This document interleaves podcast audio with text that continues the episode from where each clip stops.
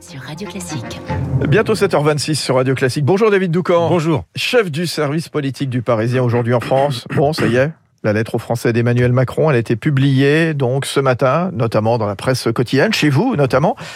Qu'est-ce qu'il faut retenir, David? Allez, je résume en trois phrases. L'heure est grave et je sais gérer les crises. J'ai un bilan à défendre, même si j'ai appris de mes erreurs. Et enfin, j'ai encore toute une série de réformes à vous proposer. Emmanuel Macron confirme, par exemple, qu'il faudra travailler davantage. C'est la réforme des retraites, mais aussi euh, qu'il a l'intention euh, de continuer à baisser les impôts pesant sur le travail et la production. Deux confirmations euh, qui plairont à la droite de son socle. Mais les électeurs de gauche ne sont pas oubliés. Il promet de mieux rémunérer les professeurs tout en leur donnant davantage de liberté dans leur choix pédagogique.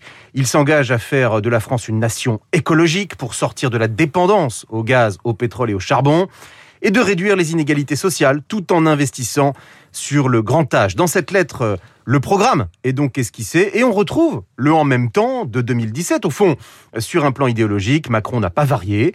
Euh, encore plus qu'il y a cinq ans, il se pose comme le candidat central. Ouais, enfin, David, Macron n'a pas varié, mais sa campagne, est-ce qu'elle sera celle de 2017 Non, ne serait-ce que parce que cette présidentielle est percutée de manière inédite par les fracas du monde. Je parle bien sûr de la guerre en Ukraine et de ses conséquences imprévisible. Macron l'écrit d'ailleurs, je cite, Bien sûr, je ne pourrais pas mener campagne comme je l'aurais souhaité en raison du contexte. Et en effet, son premier grand meeting devait avoir lieu samedi à Marseille. Il est décalé au 12 ou 13 mars, selon les informations du Parisien. Le président prévoit toutefois d'expliquer euh, les raisons de sa candidature demain soir sur les réseaux sociaux et devrait effectuer son premier déplacement de campagne lundi en Ile-de-France sur le thème de l'éducation.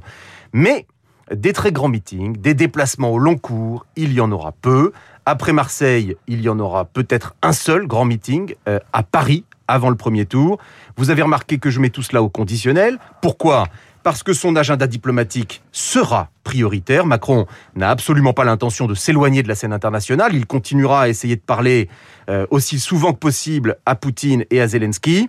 Il accueillera un sommet des 27 dédié à la construction de la défense européenne la semaine prochaine à Versailles. Gageons que ses adversaires auront du mal à exister pendant ce temps-là. Euh, est-ce qu'il a eu quelques petits mots vis-à-vis de ses adversaires? Oui, pour un seul d'entre eux. Lorsqu'Emmanuel Macron écrit que l'enjeu est de bâtir la France de nos enfants, pas de ressasser la France de notre enfance. C'est bien sûr Éric Zemmour qui est visé. Macron écrit qu'il est euh, candidat pour défendre nos valeurs. Alors il cible celui qui aujourd'hui incarne le plus la radicalité d'extrême droite.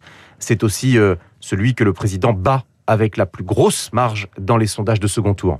David Doucan, chef du service politique euh, du Parisien aujourd'hui en France. Bonjour David Abiker. Bonjour, bonjour à tous. Les titres de la presse, bien sûr, la lettre aux Français du candidat Emmanuel Macron. On y revient avec vous, bien sûr. Entre virus et guerre, Macron se déclare enfin, annonce l'opinion. Voilà pourquoi je suis candidat, reprend le Dauphiné. Macron, saison 2, choisit le Midi Libre, forcément candidat, estime le Télégramme. Enfin, le Parisien aujourd'hui en France évoque sa lettre aux Français. Je suis candidat pour inventer avec vous. Voilà pour cette candidature qui s'efface très vite dans la presse. Derrière la guerre et ce que les échos appellent la trajectoire du pire. Et le Figaro évoque une candidature sur fond, donc, de guerre en Ukraine. Enfin, la Charente Libre résume astucieusement l'actualité du jour avec cette formule. Macron tombe le masque dix jours avant les Français. Une crise a chassé l'autre. À tout à l'heure, David Abicard. On se retrouvera évidemment ensemble puisque je reste jusqu'à 9h une nouvelle fois ce matin sur Radio Classique. Tout à l'heure à 8h30, la revue de presse à suivre également. Les spécialistes, nous serons avec Bruno Jambard, vice-président d'Opinionway. Nous irons à Moscou avec Jean-Claude Galil, correspondant de Radio Classique. 8h15, Michel Onfray, Michel Onfray, philosophe. Et puis, Esprit Libre, ce sera aujourd'hui avec Cécile Cornudet. Hubert Coudurier, ce sera aux environs de 9h20. Bientôt 7h30.